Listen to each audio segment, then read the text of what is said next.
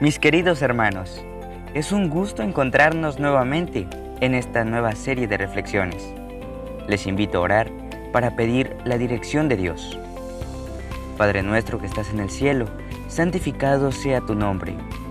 En este día pedimos la dirección de tu Santo Espíritu al participar de esta serie de reflexiones. Sin duda alguna, Señor, será de gran bendición para cada uno de los oyentes y de bendición para mí. Te agradezco nuevamente por esta oportunidad. En el nombre de Jesús. Amén. Apreciados hermanos, sean bienvenidos. Hoy meditaremos en el capítulo número uno del libro de Levítico. Mientras el libro de Éxodo se ocupa de los detalles del santuario, el libro de Levítico habla acerca de las ofrendas. Además plantea leyes que están relacionados con al menos tres temas importantes. Número uno, los sacrificios. Número 2, el sacerdocio y sus funciones. Y número 3, la pureza y la santidad. Tomemos nuestra Biblia juntos y descubramos las lecciones que nos deja el capítulo de este día. Veamos lo que registra el versículo 1 al 3. El Señor llamó a Moisés y habló con él desde la tienda de la reunión, y le dijo, Di a los israelitas, cuando alguno de vosotros traiga ofrenda al Señor, la ofrecerá de ovejas o vacas. Si su ofrenda es vacuna, será macho. De su voluntad la ofrecerá en la tienda de reunión ante el Señor. Pondrá su mano sobre la cabeza de la víctima y el Señor la aceptará para expiarlo. Aquí podemos ver la primera ley que se presenta en este libro, es decir, la ley de los sacrificios. Cabe mencionar que cada uno de los sacrificios apuntaba a Cristo Jesús. Y podemos ver algunas características de esta ofrenda en los textos antes mencionados. Con la ofrenda que Cristo Jesús ofreció a través de su propia vida, en primer lugar, debía ser sin defecto. En segundo lugar, para expiación o perdón de pecados. En tercer lugar, voluntariamente y en cuarto lugar estaba relacionado con la sangre. Estos cuatro aspectos o cuatro características de las ofrendas cumplía Cristo perfectamente. Por eso es que cada una de ellas llevaban este sello de garantía en que Dios estaba o había establecido este sistema para perdón del pueblo, y también para enseñarles una vez más el plan de salvación. Hablando acerca de la expiación o el perdón, recordemos algo importante que debía realizar el sacerdote con esta ofrenda. Notemos lo que registra el verso 9. El sacerdote lavará con agua los intestinos y las patas y quemará todo sobre el altar.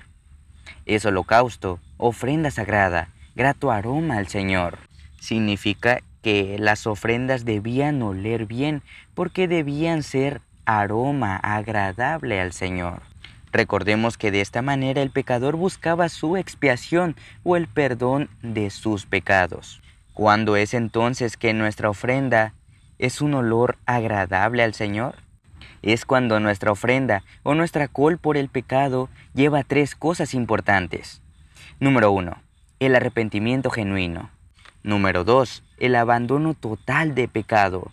Y número tres, la restitución de los daños que hemos realizado cuando confesamos nuestros pecados. Si hacemos estas tres cosas, entonces el Señor recibe nuestra confesión y nos regala el maravilloso don del perdón. Es así como Levítico comienza hablando acerca de los sacrificios.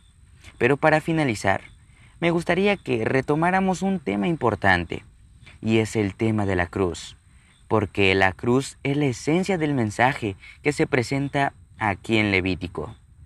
Recordemos que una de las leyes que el Señor otorgó fueron los diez mandamientos, y estos se resumen en dos importantes. Número uno, amar a Dios, y número dos, amar a nuestro prójimo. Si miramos de manera vertical hacia arriba, entonces estamos amando a Dios. Y si miramos de manera horizontal a nuestro alrededor, estamos amando a nuestro prójimo. Si cruzamos estas miradas con esa línea imaginaria, se forma una cruz, viendo hacia arriba y viendo hacia los lados. porque la cruz es la esencia del mensaje. Hoy el Señor quiere también decirte que Él ha dado su Hijo, su Hijo único, como un sacrificio expiatorio en favor de tus pecados.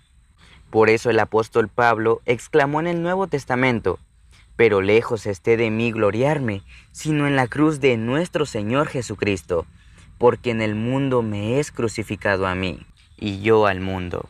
Galatas 6:14. Y nuestra escritora favorita Elena declara, esta es la ciencia más encumbrada que podemos aprender, la ciencia de la salvación. La cruz del Calvario, correctamente considerada, es verdadera filosofía, religión pura y sin contaminación. Es vida eterna para todos los que creen, mediante esfuerzo penoso, línea sobre línea, precepto sobre precepto, un poquito aquí y otro poquito allá. Debiera impresionarse en las mentes la idea de que la cruz de Cristo es tan eficaz actualmente como en los días de Pablo, y debería ser tan perfectamente comprendida por ellos como por el gran apóstol, quien pudo declarar, pero lejos esté de mí gloriarme, sino en la cruz de nuestro Señor Jesucristo, porque en el mundo me es crucificado a mí, y yo al mundo. El llamado es que todos, desde el más encumbrado hasta el más humilde, comprendan lo que significa la gloria de la cruz de Cristo. Esta cruz debe ser llevada con valentía. Cristo declara, si alguno quiere venir en pos de mí, niéguese a sí mismo y tome su cruz y sígame. Y para todos los que la exalten y la lleven tras Cristo, la cruz es una garantía de la corona de gloria, que nunca se desvanecerá. Vivamos en la luz del sol que emana de la cruz del Calvario no moremos más en la sombra, condoliéndonos de nuestros pesares, porque esto solamente los ahondará. Nunca olvidemos aun cuando caminemos en el valle, que Cristo está con nosotros. Tan ciertamente cuando recorremos ese lugar como cuando estamos en la cumbre. Ahora lo único que debes hacer es confesar tus faltas y sobre todo arrepentirte, abandonar el pecado si hay algún daño que causaste, debes entonces restituirlo o solucionarlo. ¿No es maravilloso el comienzo de este libro de Levítico? Sin duda, a lo largo de estos días estaremos descubriendo más acerca de estas leyes y más principios que nos ayudarán para nuestro crecimiento. Por ahora, pidámosle al Señor para que nos dé más sabiduría y seguir creciendo en conocimiento de su palabra. Padre, te damos gracias por el inicio de este libro. Gracias porque en él encontramos un mensaje maravilloso, y es que Cristo Jesús se ofreció a sí mismo por amor a cada uno de nosotros. Ese sacrificio maravilloso que nos da acceso a la salvación y a la vida eterna. Ayúdanos a ser agradecidos y a vivir una vida de obediencia de amor y servicio a ti en agradecimiento por todo lo que has hecho, haces y seguirás haciendo. En el nombre de Jesús. Amén.